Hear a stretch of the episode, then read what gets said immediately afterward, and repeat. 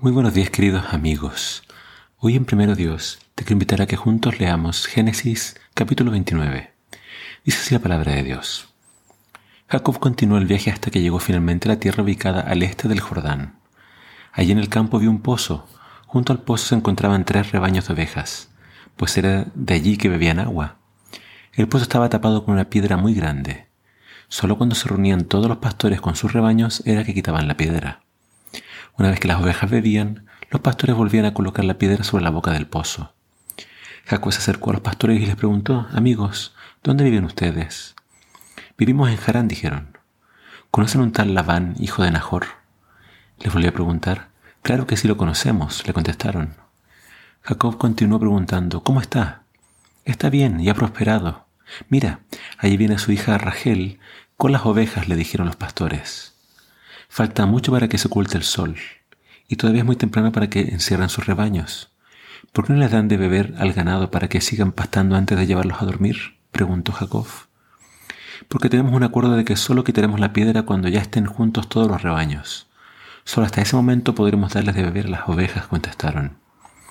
Mientras conversaban, llegó Rachel con las ovejas de su padre, porque ella era la pastora cuando Jacob vio a Rachel, la hija de su tío Labán, se apresuró a quitar la piedra que estaba sobre el pozo, para que bebiera las ovejas que ella pastoreaba. Luego Jacob besó a Rachel y se echó a llorar. Jacob le contó a Rachel que él era el sobrino de Labán, ya que era hijo de Rebeca. Entonces Rachel salió corriendo a darle la noticia a su padre. Cuando Labán supo que su sobrino Jacob estaba allí, salió corriendo a recibirlo. Al verlo lo abrazó, lo besó y lo llevó a su casa.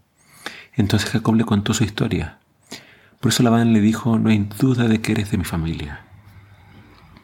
Cuando Jacob ya llevaba un mes viviendo en la casa de Labán, éste le dijo, no hay razón para que trabajes para mí sin recibir pago por el hecho de ser parientes.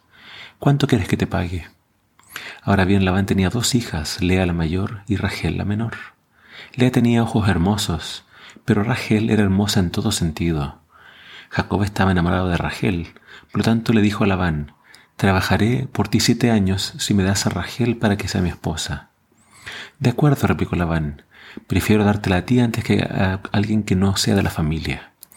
Así que Jacob trabajó los siete años siguientes para quedarse con Rachel. Sin embargo, le parecieron pocos días porque estaba muy enamorado de ella. Finalmente llegó el día en que Jacob podía casarse con Rachel.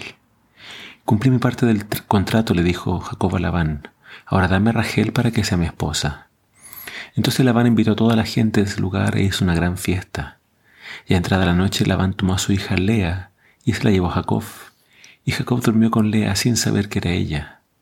Como regalo de bodas, Labán le dio a Lea una esclava llamada Silpa, para que la atendiera. Al levantarse en la mañana, Jacob descubrió que era Lea con quien había dormido. Por eso fue donde Labán y le reclamó, ¿qué clase de engaño es este? ¿Acaso no trabajé siete años para que me dieras a Rachel? ¿Qué es lo que pretendes al engañarme de este modo? Labán respondió en tono conciliador, no es costumbre entre nosotros que la hija menor se case antes que la mayor. Espera que termine la semana de la fiesta de boda de Lea y te daré también a Rachel, siempre y cuando me prometas que trabajarás para mí otros siete años.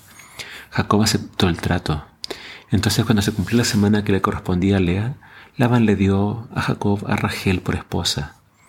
Labán le dio también a Rachel una esclava llamada Bilha, para que le ayudara. Jacob durmió con Rachel y la amó más que a Lea, y se quedó trabajando los siete años adicionales. Jacob no amaba a Lea, y cuando vio esto el Señor permitió que Lea tuviera hijos, pero Rachel no se lo permitió. De modo que Lea quedó embarazada y tuvo un hijo al, al que llamó Rubén, porque dijo, el Señor ha visto mi sufrimiento, ahora sí me amará mi marido. Poco tiempo después volvió a quedar embarazada y tuvo otro hijo, a este le puso Simeón. El Señor oyó, porque dijo el Señor ha oído que no soy amada y por eso me dio este otro hijo. Nuevamente quedó embarazada y dio luz un tercer hijo que llamó Leví, unido, porque dijo seguramente ahora sí me amará mi marido, puesto que le he dado tres hijos. Por cuarta vez quedó embarazada y tuvo un hijo al que llamó Judá, alabanza, porque dijo ahora alabaré al Señor. Entonces dejó de tener hijos. Vemos que la historia de Jacob ahora es él quien es engañado. De engañador pasó a ser el engañado. Llegó donde su tío, quien salió a recibirlo, Y quizás el tío se acordaba cómo una vez llegó el criado de Abraham lleno de regalos, con oro, para tomar a Rebeca. Pero esta vez se encuentra con un sobrino que llega como fugitivo, sin nada. Pero alegremente lo acepta y entonces es que empieza a trabajar Jacob para su tío Labán.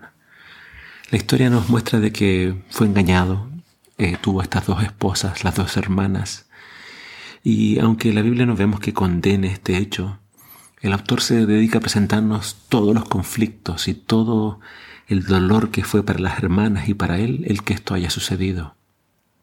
Pero vemos que Dios va a usar este incidente para cumplir su promesa y llenar de hijos a Jacob y así convertirse en esta gran nación que Dios había prometido a Abraham.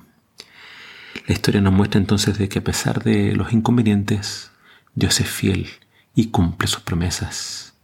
Así que podemos confiar en Dios. Él siempre ve el dolor y siempre responde al clamor de toda oración. Que el Señor te bendiga.